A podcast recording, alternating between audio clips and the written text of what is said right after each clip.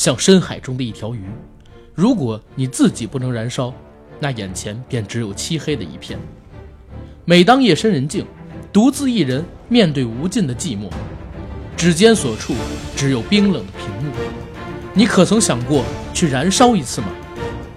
？AV 男硬核声优补全计划需要你的加入。Hello，大家好，欢迎收听我们这一期的硬核电台，我是主八甘。大家好，我是小九，非常高兴啊，有人在空中和大家见面。这是我们硬核电台的最新一期节目。哎，阿甘为什么声音有点低沉啊？因为最近换了新设备，我怕声音稍微大一点就震着大家，所以在这几期里边，我都声音故意调小化了。换了新设备之后特别的清楚，所以不敢大声说话，对，怕万一太性感了，然后，哎呀，很多的女听友会搂不住，搂不住，那叫把持不住，好吗？九哥，我跟你说一好玩的事儿啊。嗯，什么好玩的事儿啊？就是过五天就是清明节了，你知道吧？是吧？我告诉你，再过一个月的话就是五一了。好玩的事儿不是清明节啊，这是一个祭拜先人的日子。是好玩的事儿呢，是咱们硬核电台开了一个清明节的灵异故事稿件征集计划。对这个事儿呢，其实已经在微信公众号上面发了几天了，热烈欢迎我们想要参与硬核电台清明节灵异特辑节目录制的朋友呢。提供自己在成长过程中所遇到的异闻怪事儿给到我们，每条故事不少于三百字儿，通过微信的后台留言区给我们进行回复就可以。同时呢，我们也不限定每位听友所投稿的故事数量，还打算把这些故事放到我们四月五号上线的清明节灵异特辑节目当中去给大家播报解读，而且还要评奖。怎么评奖呢？就是在那天的节目上线时，我们也会把大家。提供稿件的作者的名字写到公众号的文章里边去，投票人数最高的两个人呢，能拿到我们硬核电台的两件定制卫衣，啊，这是我们的奖品，也算是清明节吧，这么喜大普奔的日子给大家做的一个游戏活动。那现在呢，已经开始征收这个稿件了。九哥，其实到现在应该已经有不少就是投稿的同学了吧？啊，没错，呃，在公众号后台还有邮箱里边，还有我们的私信里边都收到了一些投稿。我们会在这几天的时候呢，把这些集中整理出来。这期节目上线的时间呢，应该是在三月三十一号。我们这个征稿截止的时间呢，是在四月二号的晚上十点。因为四月三号我跟九哥就要录制这一期节目，所以说超过四月二号晚上十点，你再投稿也没什么意义了。所以趁着现在还有时间，大家有好玩的、恐怖的、然后怪的、灵异故事的，赶紧投稿给我们，好吧？嗯，好的。然后之前说的那个硬核声优补全计划也依旧作效啊！如果有想了解的听友朋友，直接翻到我们上一条音频聊高晓松那期开头我就说了那事儿，在这期节目里边就不赘述了。咱们进这期节目的主题，好吧，九哥。OK。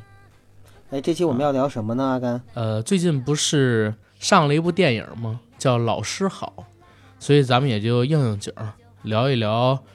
有关于老师的问题，好吧？嗯，好的。这片子九哥你看了是吧？啊，对我前两天的时候看的。本来我是答应好了你说要把这电影给看了，咱俩一起录制。但是因为我这边这两天事儿实在是有点多啊，我没看这部电影，抽不出来时间。所以一会儿聊这部片子的时候呢，我尽量就给你搭话控个场，然后你来主聊。不过呢，这两天也发生了一些其他的事情，我看到了一些其他的文章、视频。正好跟这也是有关系的，所以我也想借着这期节目来聊聊这两天看到的这些事儿，还有我想说的话，好吧？好啊，其实我们也不单纯只是聊这部电影嘛，而是借着这个电影的由头，然后聊一聊，聊聊老师和发生在我们与老师之间的那些事儿，对吧？那我简单的跟你介绍介绍这部电影吧。嗯嗯，这部电影呢，其实于谦老师。就是谦儿大爷不光是主演，他还是监制。整个这个片子呢，就是我看下来的话，我发现它跟最近我看的一些电影呢，还是有些区别的。就是我们零零散散的去回忆我们的青春，比如我们高中上三年吧，从高一到高三，高中三年里边有一些有趣的同学，有的同学是学习成绩比较好的，有些同学呢是学习成绩不太好的。有些同学呢是家庭条件比较好的，有些同学呢是家庭条件比较一般的，有乖宝宝，有调皮捣蛋的啊，有淘气的，然后偷奸耍滑的，然后每一个人呢，其实都在我们的学生时代吧，都发生了一些有趣的事儿，然后留下了一些故事，在这个电影里边，就是以一种碎片化的展现出来。但是同时呢，呃，谦儿大爷演的苗婉秋老师是他们高三三班的班主任嘛。呃，又是一个非常核心和灵魂的人物，全县可以说是最好的一个老师，多年呢都是获得这个优秀教师的评奖，又非常的严厉，对好学生呢是寄予了很厚很厚重的希望。学习好的学生啊，对学习好的学生呢，成绩好的学生呢，寄予了很很厚的很深厚的希望，但是同时呢，对于调皮捣蛋和学习成绩不好的学生呢，又确实带有偏见。到后来的时候呢。经过了一些事情，然后经过了一些学生的转变，也发现老师身上有很多为学生好的地方，然后慢慢的呢，就是学生和老师之间呢达成了一种互相谅解和体谅，有了更深厚的感情，就是这样的一个故事。所以我在看的时候吧，其实老实说，我真的觉得这个电影挺套路化的，就是能够看出这个导演是一个新人导演，因为这个导演你知道他之前拍过什么东西吗？相声大电影之我要幸福，对，就是就是拍过一个大烂片儿，对，因为这片子我之所以就是没在上映之后第一时间看，也是因为我看了一下这片子导演，他最起码挂名了相声大电影之我要幸福，嗯，虽然大家也都知道那戏其实是郭德纲拍的，对，拍了之后因为太烂了，所以挂了一个新人导演的名字，让这人导演背锅，对外又说什么。哎呀，就那个祖宗十九代才是我第一部自己执导的电影，那我觉得那是纯粹扯淡，你知道吗？但是这个张鸾呢，他既然敢顶这个锅，所以我一直就没觉得这老师好是一个值得期待的片子。直到我看到我朋友圈里边好多人都在刷这个电影的好评，我说，看来可能我真的走眼了吗？嗯，他之所以受欢迎，我认为主要有三个原因。第一个原因呢，就是因为这里边谦儿大爷的表演。因为他演的这个老师吧，他没有刻意的去给这个老师加人物弧光，或者整的特别伟光正，或者是特别无私、特别奉献等等等等，并不是这样子。他身上的缺优点和缺点都非常的明显。就苗晚秋是一个呃优秀的人民教师，然后业务能力非常强，但是呢，他身上的很多缺点也是非常的明显，比如说偏心。呃，对成绩好的学生呢特别器重，对成绩不好的学生呢带有偏见，不民主或者说独裁吧。就就就是哪怕是因为其中有一段选班长的段落，即使开始的时候口口口声声说民主，结果最后大家民主了一把之后，他仍然是独裁了，然后选择安静同学做做班长。还有就是对于学生其实是一种高压，甚至是这里面没有体现家暴啊，不是家暴，就是没有体现那个就是呃暴力的色彩哈。但是其实，在那个年代，我相信就是老师打学生应该是非常常见的。即使是到了九十年代的时候，就我们上学的时候，老师打学生还是一件非常非常常见的事儿。就是我们看这个电影的时候，阿白你知道吗？我看完电影，我回头我一看，我的朋友圈里边，我的一个初中同学，一哥们儿，就发了一个朋友圈，他是怎么发的呢？他说，初中班主任因为我淘气，打我屁股打断两根教鞭，但我从没记恨过他。那年初三，好想再来一次，因为他就是转发了老师好，然后那个说的这个话，他说他们让我懂得没有约束的自由不是自由。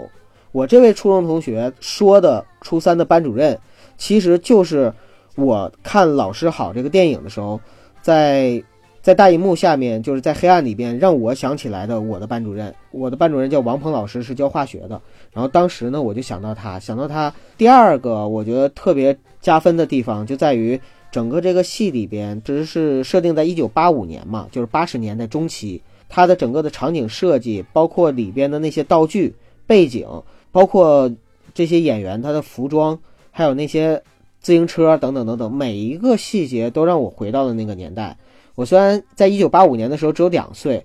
但是其实我的童年还有学生时代主要的印象都是在八十年代和九十年代初。我相信那个也一定是很多八零后和九零后的孩子看到这个戏的时候会有共鸣啊，还有七零后的孩子，比如李哥看这个戏一定会有共鸣的一个原因。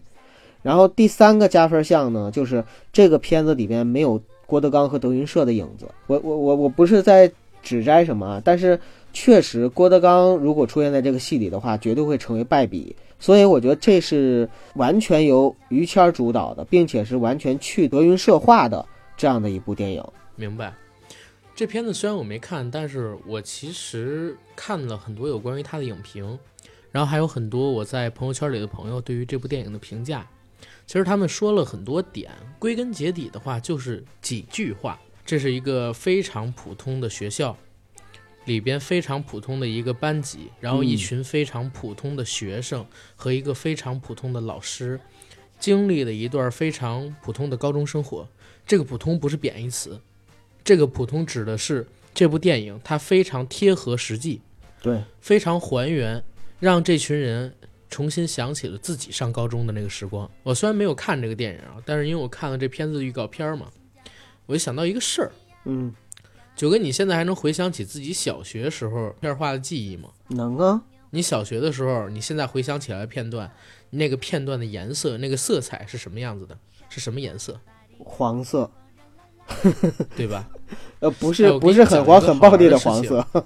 我知道，呃，我给你讲一个很好玩的事情。嗯，就是我现在如果回想我小学的时光，我印象最深刻的一个场面，就是在一个夏日的午后，嗯，应该是三四点钟左右的那个时间，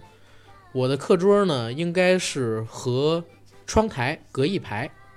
我是在左侧的第二排坐着，左侧第一排是挨着窗户嘛。下午三四点钟的时候，正好阳光呢会洒在我那个桌子上，上边老师呢在讲语文课，然后我把自己的半张脸贴在那个桌子上，因为桌子很新，特别光滑，是一种棕榈色的颜色，上边还有油漆味儿。然后我半张脸贴在那个桌子上，另外那只眼睛呢在瞄着我隔壁桌的女生，一只手拿着铅笔在那涂涂抹抹，这就是我对当时的一个印象。想到的最深刻的这个场景的颜色，就是那种泛着金光的夕阳的颜色。然后其他的大概上学的时候的故事也差不多是这样的。所以我就在想，这个片子调色其实挺好的。我在看这个片子的预告片的时候，发现整体的场景它是那种微微泛黄的，让人想起自己经历的那些学生时代的生活。还有一点就是这部电影它其实是一个青春片嘛。嗯。其实青春片跟很多电影不一样。嗯，青春片可能不讲什么技法。可能不讲什么结构，甚至连剧情都不太讲。它讲的是什么？这个作品里边有没有还原青春感？嗯，有没有还原真实时光？因为你为什么去看青春片？你是想从青春片里边你你得到什么救赎吗？还是说你从青春片里边，哎呀，我靠，我人性就升华了？那肯定没戏。去看青春片的最大主因，就是因为自己想回望自己那个已经逝去的青春。所以你在看青春电影的时候，呃，你会觉得，哎呀。这部电影特别打动我，因为让我想到了当时那个年代我经历的那些事儿，我爱过的那些人。山在那里，人类来过。但是呢，如果说一个青春片它做的特别矫揉造作，就像《小时代》似的，嗯，你觉得哎呀，这就是一个虚妄的梦，或者说连梦都不是，这就是一虚妄的狗屎，然后披着一层金箔的狗屎，那你怎么吃都不会香，对吧？因为巧克力味的屎还是屎嘛，何况这个表面上像是巧克力，但味儿还是屎啊，对吧？所以就在看这个老师好的预告片的时候，还有看你们大家的这个评价的时候，就想，他肯定是勾动了很多人在学生时代的那个记忆。因为我也没看啊，所以对于这电影呢，我也不想聊很多。所以更多的还是聊一聊，就是学生时代跟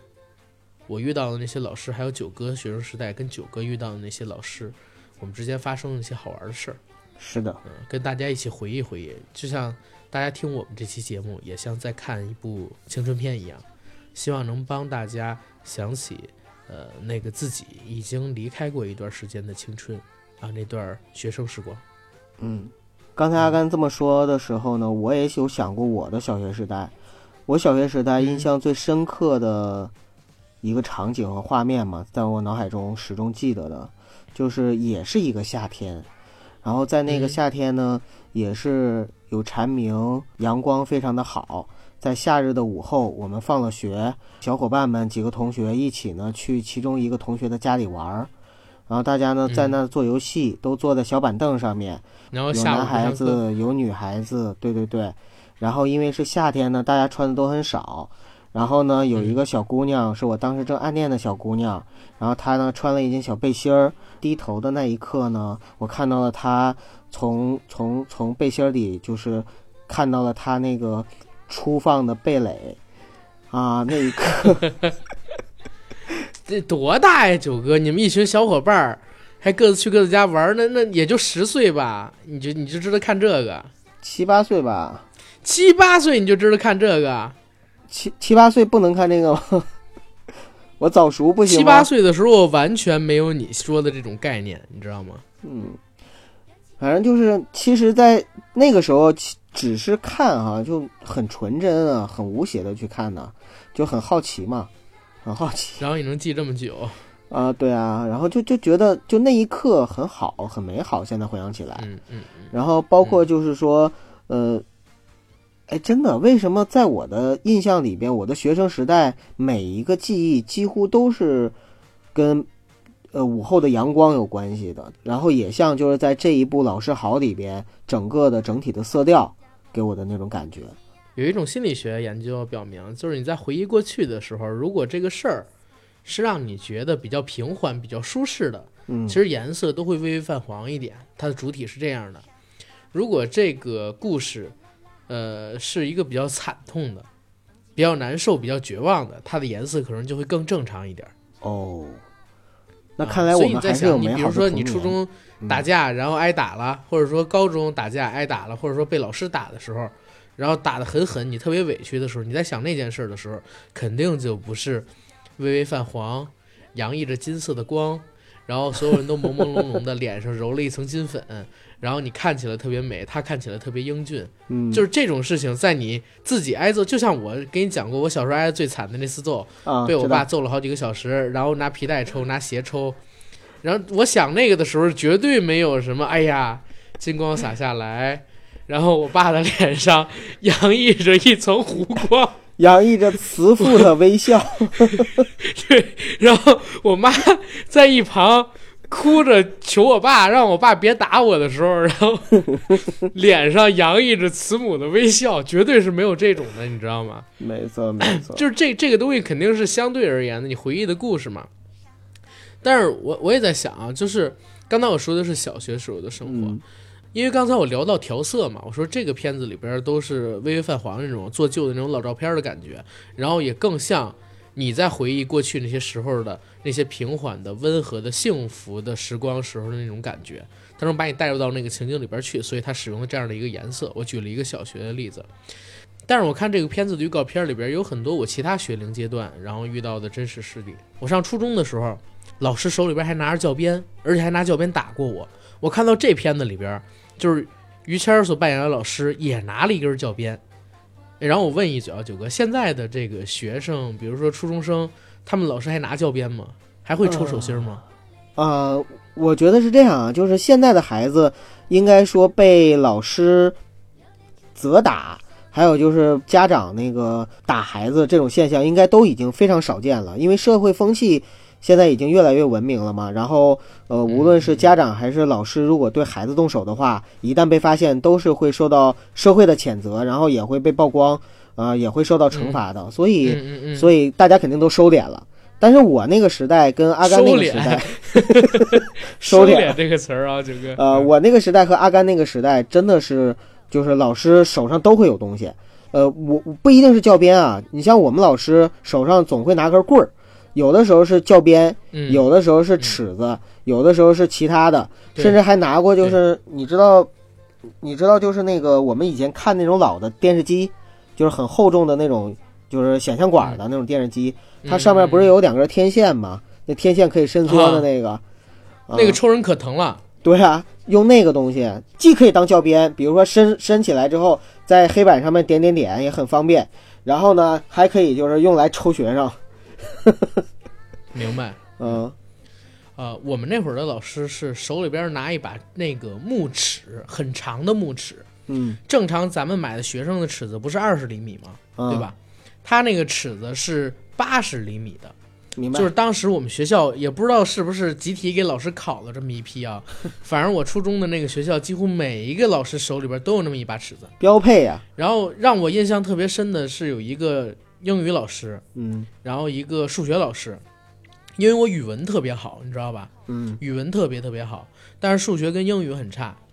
英语老师呢，每天早晨要听写一遍单词。如果说早晨的时候，在上课之前我们有早自习嘛，在早自习阶段其实就已经开始上课了，他妈的给你听写单词。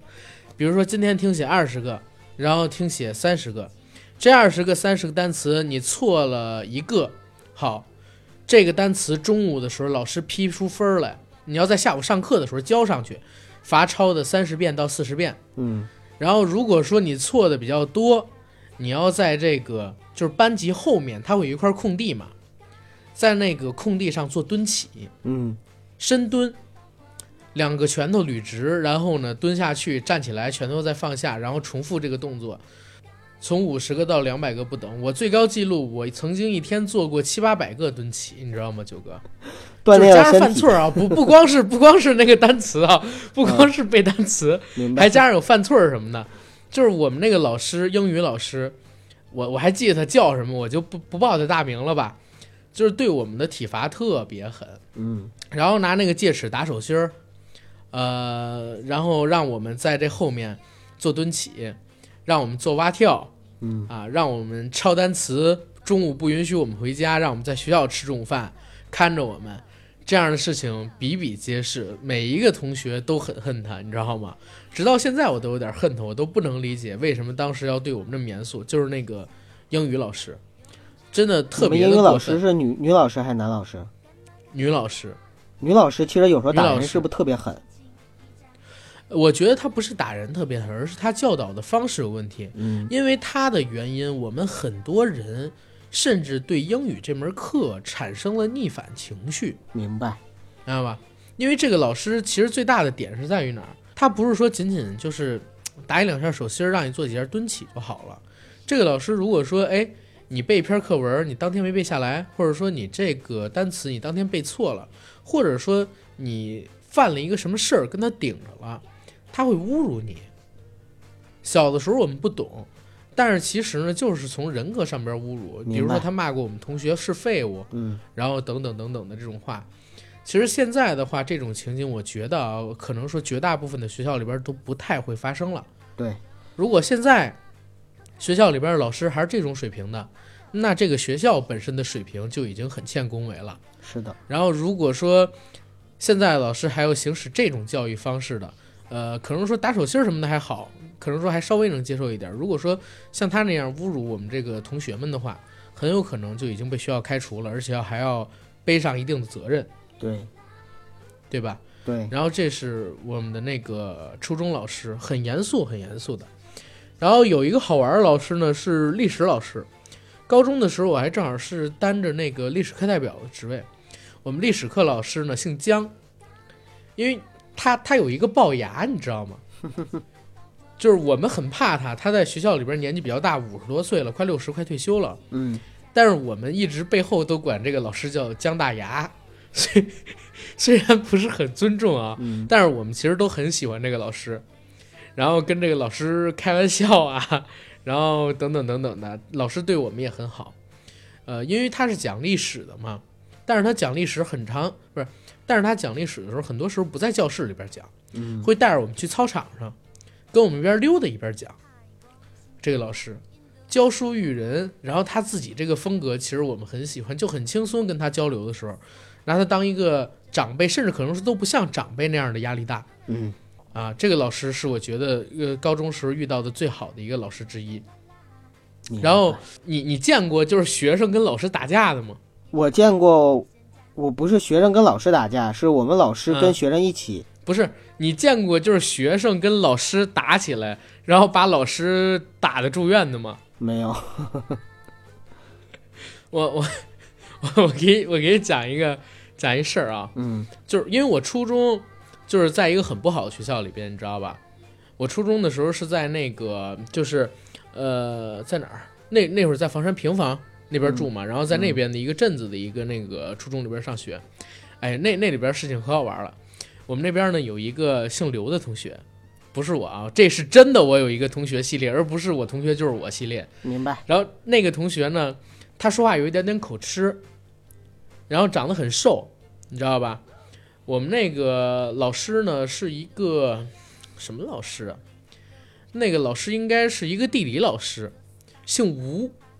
然后那个老师呢，就是有一点点秃瓢，有一点点秃瓢。老师的脾气特别特别的欺软怕硬，嗯特别特别的欺软怕硬。然后跟我们班这个，比如说坐在班后边最后的同学个儿都比较高嘛，对吧？我们班有几个虽然上初中，但是一米八多的，他们坐在最后那一排就聊天儿。然后那个姓刘的同学呢，坐在第一排，刚把书合上，然后想写一下数学作业，让老师给看见了，你给我站起来，妈的！然后，然后训了他一顿，坐下了。然后后边那几人就在那后边笑，那老师也不说话，说后边的安静一点啊。然后前边的那个姓刘的同学跟隔壁桌递个东西，你干嘛呢？不知道上课呢？能不能别影响别的同学学习？挨个这么训了三到四遍，这一节课就过去了。嗯然后挨个儿这么训个几节课，这半学期就过去了。后来呢，在那个学期的快要结束的时候，应该是一次地理考试的一个测试。考试的过程当中，又趁那个同学就是一点毛病，最终这同学急了，说你你牛逼什么呀？你吴老二就是什么什么叫吴老二，你知道吗？就是呃那那那个你看过原来赵本山跟宋丹丹老师有一个小品吗？就是俺们隔壁那吴老二瞅我一眼就浑身发抖啊！明白明白。那会儿我们不老学这个嘛，就是对 学这个吴老二，他说你吴老二，你牛逼什么呀你？然后 那个老师也没懂，就是吴老二是什么意思？看就是平时他常训的那学生突然这么说话，懵逼了，你知道吗？嗯然后说不行，非要找到家长要把他给开除了，就非要把他给开除了。然后那同学说：“你别开除我了，今天我我就跟你玩了。”咔就看各种揍他，你知道吗？俩人打起来，俩人打起来，我们同学就赶紧在旁边拦着，拦着，拦着，不让其他同学过去帮着揍那老师。然后这么拦了大概得有两三分钟吧，见血了。嗯见血了，我们给拉开了，然后那个老师鼻子给打出血了，嗯然后脸上青一块紫一块，毕竟一个是四十多岁的这个中年人，一个是刚上高中的一个那个不是，一个是初三的学生，然后这个抗揍性啊、耐力啊什么的还是不能在一起比的。那个小孩儿其实没什么事儿，我们那同学没什么事儿，那老师已经是受了很重的伤了。嗯然后家长又过来，学校给处分，然后如何如何。后来就是也不知道怎么着吧，可能说是私下赔了钱还是咋地，那个老师就转校了。然后我们那同学背了一处分，背了一大过，但是呢，最后好像是也进了团，也入了团。嗯，啊，算是这么一个解决方向吧。还是把这我不知道这个老师好里边有没有类似的事儿。嗯，呃，把老师给打跑，不是把老师打跑了，嗯。是最后赔了老师好多钱，你知道吗？老师因为说没白了那个在这儿啊，对呀，四十多岁的中年人没打过一个十四五岁的初三的学生，你 你你搁搁谁也受不了这个自尊心上的创伤啊！再说的，自从那件事情之后，“吴老二”这个词在我们这边传开了，是就没法待了，那地儿就嗯，对，没法待了，对，呃，哎呀，反反正是这样吧，就我的都的挺好，嗯对，就我的我的学生时代。我没有遇到过我们的老师跟学生打架的，但是呢，我遇到两个印象特别深刻的，一个是学生保护老师，一个是老师保护学生。学生保护老师呢，是我小学的时候，那时候小学可能是三四年级，我我们班主任是姓吴，是一个中年的女老师。然后我们那个老师呢，就是对我们就很好的，我们我们小学班主任都很好，每一个几乎，但是不知道为什么每一年级啊就要换一个班主任。然后那个我们那时候放学呢是要在门口排队，然后大家排成两排，呃，一一到三年级还手拉手，后来就不手拉手了，但是也都是要排着排着队回家嘛。然后就是在放学排队的时候呢，校外来了两个小混混，就是那个小混混是别的学校的坏学生，这是真正的坏学生啊，就是那种就是小流氓打架斗殴的那种。然后也不知道是为什么就跑过来挑事儿，挑事儿，然后就跟我们的班主任老师就就呛呛起来了。我们班主任老师毕竟是个女老师嘛，然后也没有什么战斗力，也没什么的，啊，就就说就要赶他们。帮忙了。对，然后然后我们班级啊有一个大哥大，就是不是坏孩子啊，是一个就是特别仗义，然后特别帮我们出头，年就比我们大一点的，我们都管他叫兵哥。然后呢，也是就挺社会的那种，然后就哎，你还跟我讲过哎，对啊，他就好早好出面嘛，早之前，出面，然后那个他就出来，他就他就跟那个就是就就就推那边的那两个人说，你不要跟我们老师这样这样，完了说那个有什么事儿，那个回头再说什么的，就就要推那俩人。结果其中有个哥们儿就俩人撕巴起来了之后，那哥们儿就掏出一把刀，然后就一下子就攮了我们兵哥一下，就扎到他后腰上了。然后扎完就跑了，他就回教室了，回教室然后坐那儿，坐那儿完说，哎，可能我我被攮了。我们说是吗？完就赶紧脱衣服。结果他一脱衣服呢，我们就看到就后边就是白白的后背上有一个伤口，然后开始就往外渗血，然后我们就赶紧给他送到医院去了。哎呦，呃，后来反正派出所也抓了那小子了，但是因为也未成年嘛，就是几乎就也也是赔了点钱，没上什么少管所或者怎么样。呃，再后来我们兵哥反正就是现在已经是一个光荣的人民警察了，还是刑警，就是哦，那挺好，挺牛哎。对，就这件事情对我来说就是触动挺大的。然后还有一件事情呢，是在初中的时候，初中我们那个学校呢也是非常乱，呃，到处都是打架的小孩儿、小混混什么的。然后我们当时呢有一天在操场上，呃，就是课间做运动的时候，然后说那边打起来了，我们说谁跟谁打起来，我们就去看。然后呢，开始的时候呢是我我们旁边就我们是四班，隔壁是三班，三班呢就是学都是学习成绩比较差的，然后比较调皮捣蛋的。我们那时候有重点班和非重点班嘛，然后三班就是非重点班，然后三班的几个孩子，呃，跟那个几个可能是也是穿着别的学校校服的校外的人，然后就在那可能是打起来了，呃，动手，然后就是拳头、砖头什么到处飞，完了这个时候就听了一声吼，就哗一声。然后我就看到一个身影，我深刻的记得就是当时是穿着黑色的皮夹克，然后个子比我还矮，就是可能也就是一米五几、一米五五、一米一米六那样子，然后就就就不是就蹭一下就穿过去了，然后手上拿着一个可能是铁锹，然后就就见到校外学生就拍，见到校外学生就拍，然后那个把那几个学生夸夸打的就就后来就全都那个翻墙跑了嘛，因为操场旁边就是一道矮墙。然后他他也翻过去了，翻过去之后就追着那帮学生，完我们就在墙头看，追了大概是一个街一条街，然后追到我们看到快没影子了，完过了一会儿他拖着铁锹回来了，我一看，我这不我几何老师吗？就我们几何老师姓鲁，叫鲁涛，就是他他是三班的班主任不，好好弄数学，我操！他是三班的班主任。后来就传嘛，说那个这小子以前上学的时候也没少打架，然后然后那个就是也是经常动手的那种，所以就是他们班学生都是调皮捣蛋学生，但是对对鲁涛老师就特别服，你知道吗？高小个不高，戴个眼镜，没有什么霸气凌人什么的，但是他们班学生他说踹就踹，然后那个就学生对他都很服，点头哈腰的那种。然后我我就对这两个老师印象非常深刻，一个是学生保护老师，一个是老师保护学生，也都是跟打架有关系。这样的老师我们也有哎。嗯呃，我们当时上到初二，然后有一个男老师，也是英语老师，姓胡，叫胡仓嗯，啊。这边就直接说老师名儿，因为是夸嘛。明白。这个胡老师呢，就是像你刚才说的那样，挺江湖气的，对，但是呢，他对我们这票学生都特别真诚，嗯就是甭管怎么着，你学习好还是不好，都是把你放在一个很平等的位置上。学习好的学生跟学习坏的学生都拿着当兄弟一样，跟我们这么处。然后他也是经常会跟我们动手，跟他哪句话不对，我啪一脚就上来了。然后，但是呢，我们跟他相处的就很开心，没有跟那个姓崔的老师那样的不愉快。嗯，就是其实教育也讲求方式方法，其实老师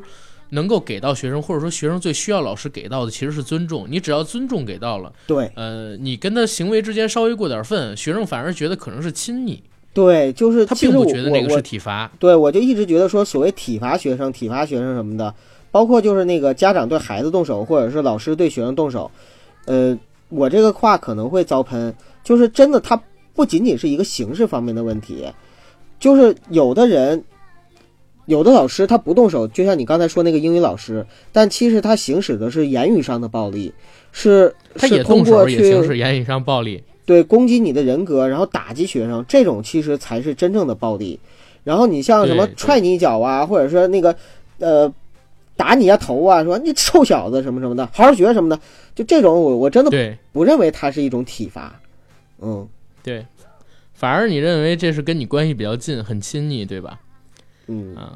然后还有一个事儿啊，就是你刚才说的是，嗯，就是学生不是老师帮学生打架这样的事情，对，我们也遇到过，遇到过，但不是帮我们打架，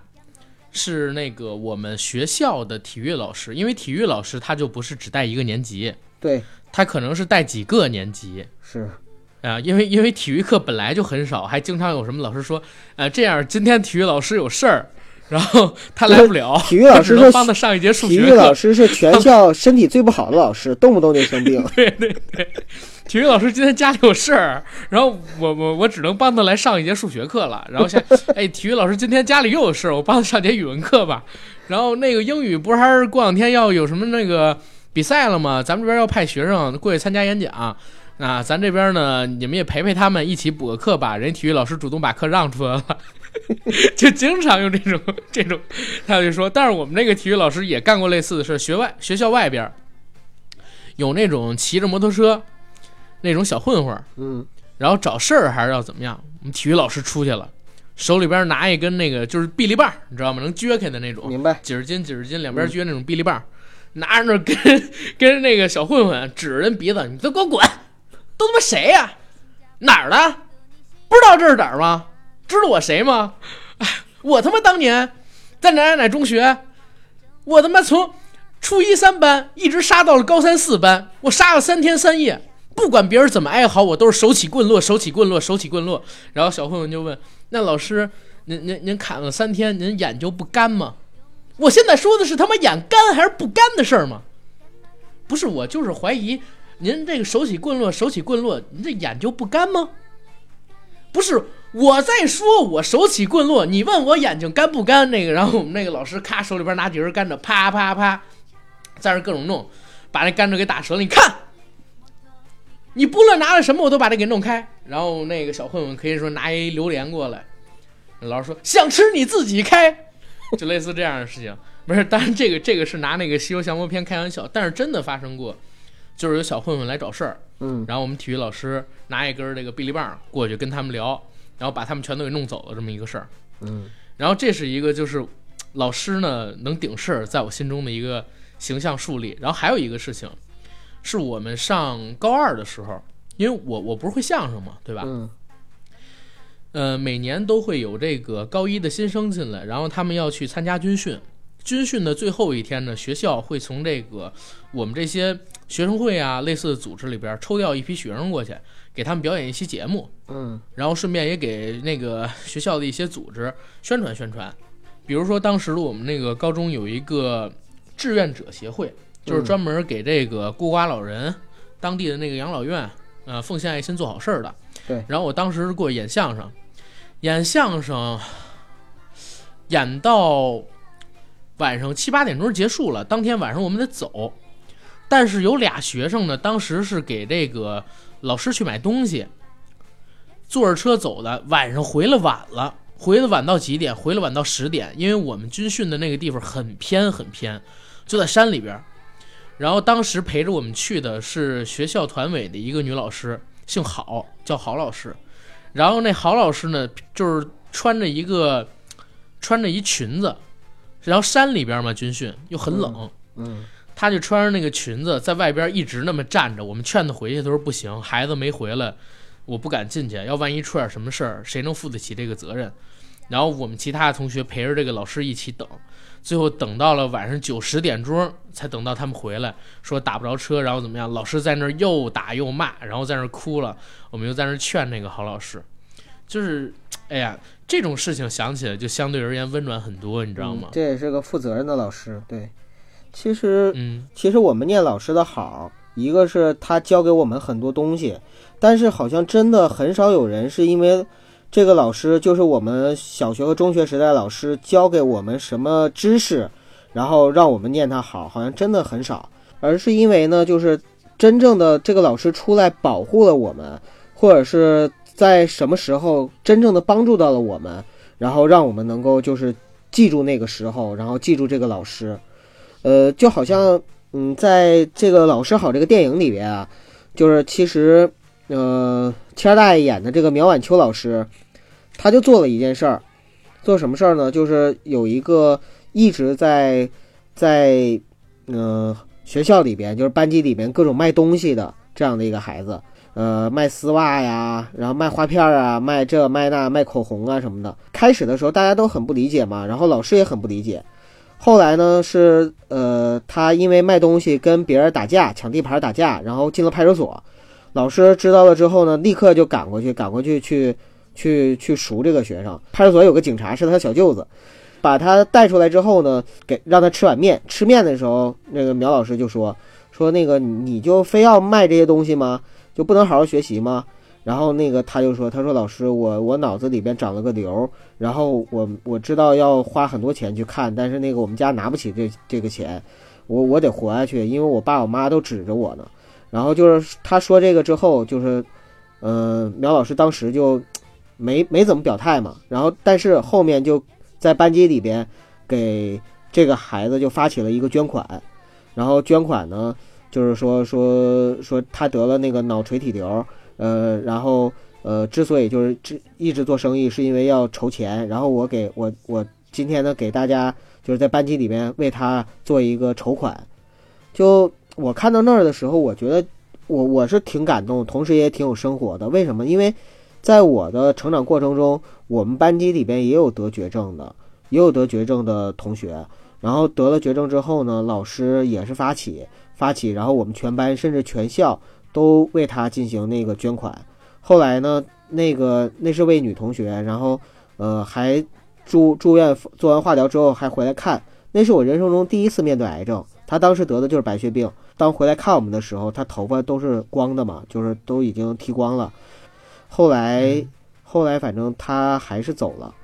还是走了。但是这件事情就是，我就想就是。在《老师好》这个电影里边展现的那些学生，还有就是老师的故事，很多真的都是我们，呃，至少是我亲身经经历和遇到过。你刚才说的那个事儿，我也遇到过，就是我们初中同学也有得这种毛病的绝症，然后也是学校组织同学们给他们捐款。对，就就啊，然后还而且除了捐款之外，就是我们这边因为是隔壁班的，嗯，然后我们这边还属于同一个大团大大大团嘛。团员嘛，都是优秀团员。嗯，然后我们这边还有几个同学，哪怕不熟，不是同班的，还带着点礼物，然后去看他，慰问、看望，跟他聊慰问。哎，对对对对对，搞得他妈的挺挺成人化，但确实有这样的事儿。嗯，就是还有里边的一些，就是包括班级里边最有影响力的男孩子，就是这个里边不算苗老师的那个男主角，呃，长得挺像耿乐那个，挺帅的。他其实就是属于是，呃，应该是烈士的后代吧。然后跟爷爷生活，然后一心的想去当兵参军，呃，但是呢，就是他爸爸战友不让，说你必须要先考，就是上完高中，最好上完大学，就是因为未来的军队里边都是要靠文化的，啊，否则你就是个大头兵。对，然后但是呢，他是就相当相当于是。从初中开始就一路也是打架打过来的，然后跟社会上的很多小混混什么的也都很熟，然后还是什么八龙一凤里边的一份子，就是八个男的一个女的那种。就小的时候是不是都都起外号？好吗？反反正反正都是起外号，你知道，就是那种就是在社会上小混混什么的都有小团体嘛。里边其实电影里边有有两个地方特别逗，一个呢是呃苗晚秋老师吧，他第一天。上课的时候，为了要立威嘛，也是挨个就是去训，呃，有那个画画了口红的，然后让把口红掏出来了，然后有看武侠小说的，就是正看金庸的《鹿鼎记》呢，然后也把那个小说给没收了，然后什么什么各种没收，然后这这孩子呢是拎个斧子就进来了，然后他把那个斧子也给没收了，没收的时候呢，那孩子也还还还挺凶，然后他呢就更凶，然后就说那个什么什么路派出所。那个谁谁谁是我是我亲小舅子，就就也是也是就那种耍狠，你知道吧？到后来的时候呢，就是他因为就是对这个孩子有偏见，然后这个孩子呢，呃，为了想入团，然后跑到苗婉秋家去，啊，跑到家门口的时候呢，因为苗婉秋有个姑娘，应该是上幼儿园呢，然后呢，他就给她买了个冰激凌，然后那个苗婉秋下班回家的时候，看到他姑娘坐在秋千上吃着冰激凌，然后旁边那小子站着，当时吓坏了，然后说你你躲开，你躲开，然后抄起一个东西来，完了那小子呢就凶巴巴往前上。他就一直以为说那小子要揍他，然 后结果是那小子给了他一份入团申请书，说：“老师，我想入团，这是我的入团申请书。”就那段其实谦儿大爷演的特别好，也挺真实。就是老师也未必能打过学生，尤其是都高中生了嘛，对不对？就像你刚才说的，就是老师把学学生把老师揍的也很多，所以那个时候就是，毕竟还是做这种文化工作的，对，体能也不行，年纪也稍大一些嘛。对，里边就体育老师猛点儿，因为体育老师是战狼。体育老师，犯我什么什么中学者，虽远必诛。操，是吧？然后他妈那小混混要再不听话，体育老师就抱着语文老师说：“你看，我不能把这百良魂卖给坏学生，我还不能把这坏学生卖给百良魂吗？” 然后这坏学生就他妈泡在酒里，你知道吗？操！哎呀，总之就是俩俩人开场难忘今宵。对，就就其实，但是但是有一个事儿啊，九哥，我想问啊，你说，嗯，因为现在是怎么回事呢？我最近看这个《老师你好》啊，票房是越来越高。什么叫《老师你好》？然后呢？老师你好，哎呦妈，老师你好，跟这可完全不一样。就是我最近看《老师好》这个电影啊，然后呢，在猫眼上边评价是九点四分，嗯，然后票房也是一路走高，就是这个东西肯定是超出绝大部分人的这个预期的嘛，对吧？是的，没错。但是我也在想，为什么它现在会这么受欢迎？一个方面呢，是刚才我们聊，呃，就是它很朴实、很贴实的还原了，就是。呃，我们当时所经历的那段学生时光里边的一些点滴生活，嗯，再有一部分，是不是它也反映了就是现在社会上这种师德的缺失呢？没错，就是这个电影其实它没有刻意的去歌颂老师，也没有刻意的去就是煽情，就比如说把老师整的特别伟大什么的，或者怎么样，真的没有，反而呢是就是加入了很多对老师的那种就是或者说对教育体制的一些讽刺和批判。呃，包括就是比如说里边苗晚秋，他那个好几次分不到房子，然后那个学校，包括校领导，然后也也也还有他的同事老师就对他的冷嘲热讽，还有就是他苗晚秋本身身上呢也有那种就是，比如说就我刚才说到的偏见呢，然后禁止个性啊，就禁止那个学生有个性，然后强调集体荣誉感。我觉得好像以前我们的老师很多都是这种。就是我们所谓的应试教育，所谓的僵化的教育体制，所谓僵化的教育思维等等等等，这些东西其实都能在这个电影里面看到。而这些东西呢，是现在虽然是素质教育倡导很多年，然后呢，就是呃，已经很少有老师像那个时代的老师这样去做了。但是反过来，现在的老师又缺失了很多，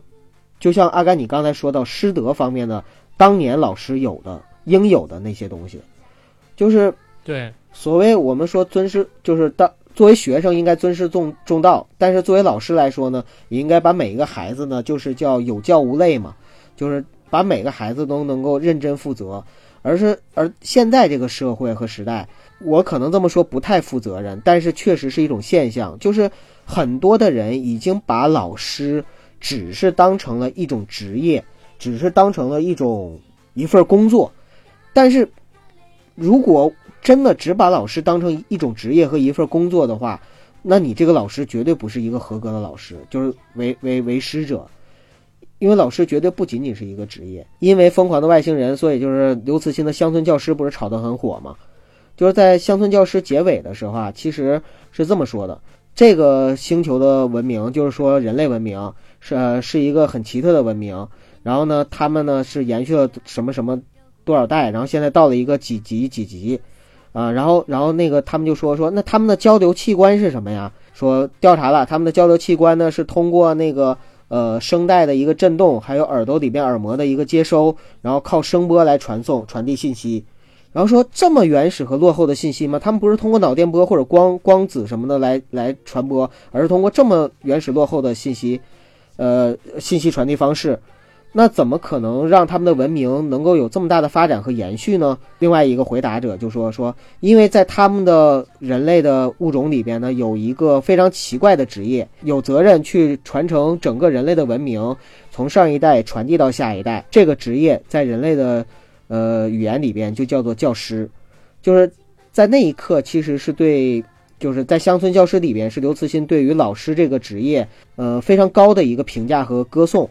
同样的，就是其实对老师来说，我们中国的文化里边一直说要尊师重道，一直说老师是神圣的这个职业，就是因为老师真的是富有，就是传递整个人类的文明文化这样的一个传播者，不光是要教书，还要育人这样的一个重大的责任在里边。然后另外一方面就是现在的师德的缺失，或者说就是很不理想，或者说我们这个社会很不好的一个现象。就是很多人只把老师当成是，嗯，当成是技师，或者说只是传递知识，只是在上班的时候传递知识，甚至是连留作业什么的话，也都是留给家长，然后让家长回了家之后，在微信圈里一通知啊，那个，呃，作业是什么，然后家长回去之后就跟着孩子一起写作业，写到后半夜。现在其实社会上集体对于师德上边的一个缺失，就是我觉得啊，不是通过一个老师好唤醒唤醒能弥补回来的。因为现在这个世道已经变成什么样了？我刚才说，九哥有没有听过老师跟学生打架的？九哥说没有，那是你没有。现在都已经不是学生跟老师打架了，是学生跟老师去打炮了，知道吗？对。而且这种事情不光是发生在大学，甚至有可能就发生在高中、初中。这两年里边这种事情还少吗？暴走大事件还曾经就是聊过某个书院嘛，对吧？对。什么什么书院，对吧？跟这边有关系的事情还引起过几轮的舆论风波，然后最近这些年里边，老师跟学生之间的状态变了，嗯，好像时代越进步，科技越发展，人跟人之间就变得越来越冷漠，也随着这个时代的进步，科技的发展，现在的学生他们所经历的初中生活、高中生活，反而还没有我们，嗯，九零年的或者说八零年的，乃至这部电影里边可能演的是。七零年左右的青春，对他们经历的那种初高中生活更加的单纯，更加的清澈，更加的美好，更加的纯良。那个时候的老师，他不仅仅是一份工作，那个时候他真的是教书育人。所谓的育人，就是说把你培养成一个栋梁，他倾注心血。而现在更多的老师呢，他就是为了让学生出成绩，然后保证自己呢能够完成自己这份工作，同时呢。在完成自己这份工作之余，得到一个向上走的跃迁通道，纯粹把它看成了一个职业，而不把育人作为自己的一个终生使命，或者说把这群孩子培养成才，并没有作为这个老师他的一个崇高使命来看。是的，现在的老师跟过去的老师是变味儿的。老师你好，这句话是两千年代初的时候北京的一首歌的歌名，大家有人可能听过，有人可能没听过。那里边开头用的就是王朔，当时导演的冯小刚主演的那个《我是你爸爸》，嗯，那个片头里边的一段话嘛，然后后边里边的歌词就是想让我尊重你，得先学会尊重别人。冤枉我的事儿，我逼逼永远不能承认；没收我的东西，我逼逼都不要了，是吧？跟别人都没事儿，我跟你只有仇恨。找不着凶手的逼事儿，都往我身上安。攒了一堆检查，还给我处分通知单。你说你为人师表，出学校门就随地吐痰，就会舔这个逼脸，给我爸打电话，不要脸，无能的表现。你干什么都行，你别碰我 CD 机，你哔哔哔哔。我就上课听歌，我乐意。我就上语文课写数学作业，作业本上画个大哔哔，纯为了发泄。就这种这种歌词，当时我们听的时候，就已经觉得有一些代入感了。嗯，然后现在呢，可能说 没有他写那么夸张啊，没有他写的那么夸张，但当时是有代入感的。可能说到了现在这个时代里边，呃，现在的年轻人在看这个歌曲，或者说在听这个歌的时候，可能觉得里边描述的东西，呃，已经不像是现在社会上能发生的事情，但是更恐怖，因为作善作恶，在我看来都敌不过冷漠。一一个冷漠的师和生之间的关系。才是最可怕的，因为这个让人变得疏远，而且在一群呃逐渐成长的少年人的心灵里边留下了一个非常不好的一个人际关系的一个榜样吧。没错，嗯、我工作的地方对面是北京师范大学，嗯嗯、这么多年来，每次在校园里边都能看到他的校训，就是“学为人师，行为示范”。我在想，其实作为一个最高学府，然后多少代的教育工作者，一直都是把这句话当成是自己作为一个师者的这样的一个谏言，牢记心中。但是，又有多少人就是在